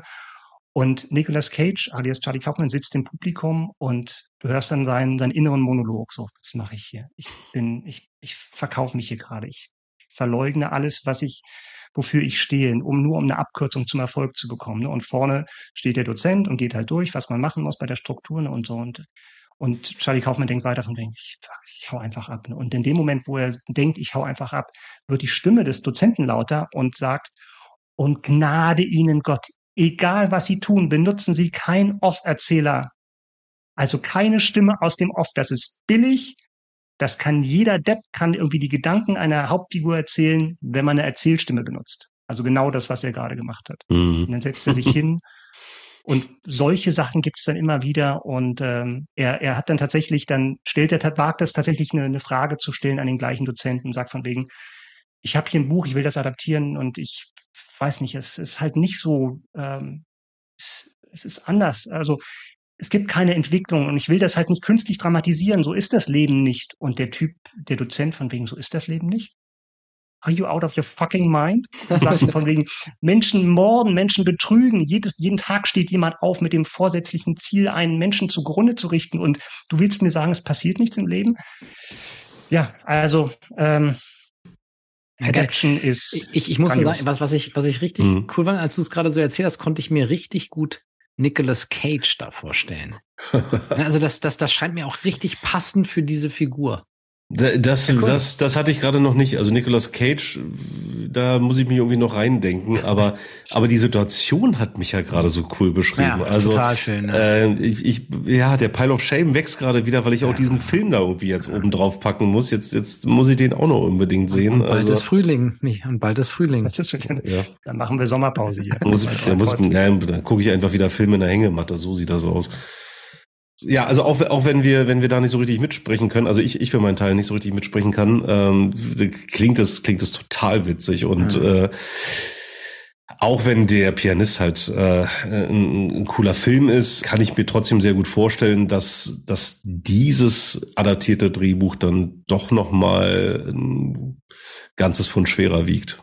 Ja, ich glaube, Hollywood hat das auch eingesehen und hat dann tatsächlich auch beim nächsten Film von Charlie Kaufman, Vergiss meinen nicht, also Eternal Sunshine of the Ja. Spotless Mind, ihn dem Oscar gegeben. Ja. Das Lustige wäre aber gewesen, wenn er es tatsächlich für Adaption bekommen hätte, weil er hätte zwei bekommen. Weil das Drehbuch zu Adaption wurde offiziell geschrieben von Charlie und Donald, also der erfundene Zwillingsbruder, den es nicht gibt, von diesen Mhm. beiden Leuten. Und ja, Geil. geil. Ja. das ist der Humor des Charlie Kaufman. Sehr schön. Immerhin das Jahr darauf. Auch völlig zu Recht. Auch, auch zu Recht, ja. Hatten wir ja auch schon in diesem Podcast. Ja, ja. Sehr gut. Ja, das war doch schön. It's a rap. Aber was wir auch in diesem Podcast schon hatten, sind ja andere Themen, denen wir uns vielleicht auch noch mal kurz widmen könnten. Oder Micha, fahre ich dir gerade in die Parade? Nee, nee, ich habe bloß gerade überlegt, ob wir erstmal Feedback machen wollen. Das meinte ich doch. Das, das, das meinte so, der dann, Daniel. dann, dann leg doch mal los. Das meinte ich doch. Ja, ich habe Feedback. Ich weiß nicht, wie es wie es bei euch aussieht, aber ich ähm, würde einfach mal einsteigen, weil wir nämlich zu Folge Nummer, was war's? Jetzt ist die Liste schon wieder weg. 34.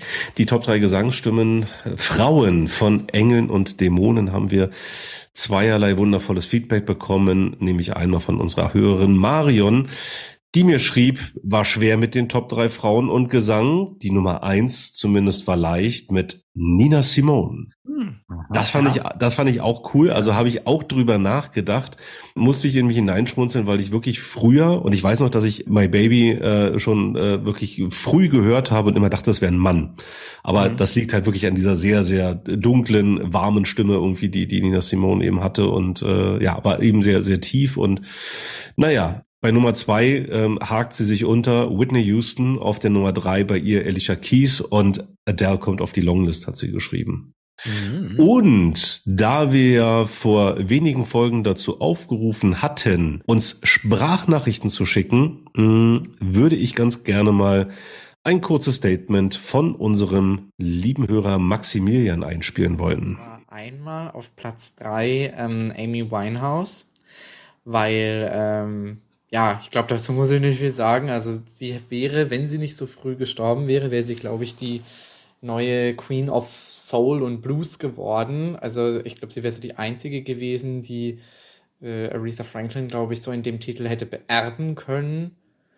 Meiner Meinung nach. Ähm, dann ähm, auf Platz 2 äh, Whitney Houston, weil so ein Ausnahmetalent äh, und so ein riesen Stimmumfang. Mhm dann auch noch mit solchen Hymnen, die bis heute eigentlich ähm, von jung und alt gehört werden. Ihre Version, glaube ich, von, äh, von der US-amerikanischen Nationalhymne ist ja, glaube ich, irgendwie so mit eines der erfolgreichsten Lieder überhaupt. Ich glaube auf ihrem damaligen Album gewesen und ich glaube auch eins der meist angeklickten Videos auf YouTube oder so. Und auf Platz 1, mein persönlicher Favorit, ähm, die äh, gebürtig aus den Niederlanden kommende Musical-Darstellerin Willemijn Verkijk, weil sie so vielseitig ist, ähm, ja. so eine Kraft in der Stimme hat und dann doch wieder so äh, sanft und leicht sein kann.